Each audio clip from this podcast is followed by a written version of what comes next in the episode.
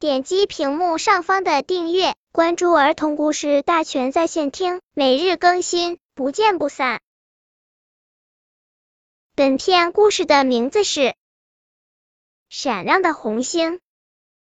小松鼠住在大森林里，春天鲜花盛开，夏天一片绿海，秋天挂满果实，冬天披上银装，真是四季如画。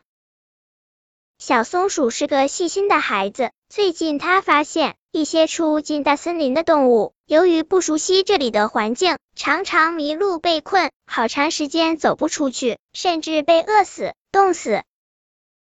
他想了好久，终于想出了一个主意。他用松果在他的木房上加一个高高的尖顶，上面镶嵌着一颗巨大的红五星，夜晚通上电就会闪闪发光，老远就能看见。房里悬挂着一幅森林地形图，沟壑、瀑布、洞穴、湖泊、悬崖、小径、森林出口等都标得清清楚楚，那是他经过勘察绘制的。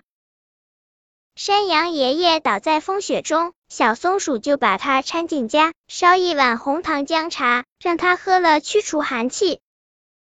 小刺猬迷失方向，小松鼠就让它看看地图，帮它找到了回家的路。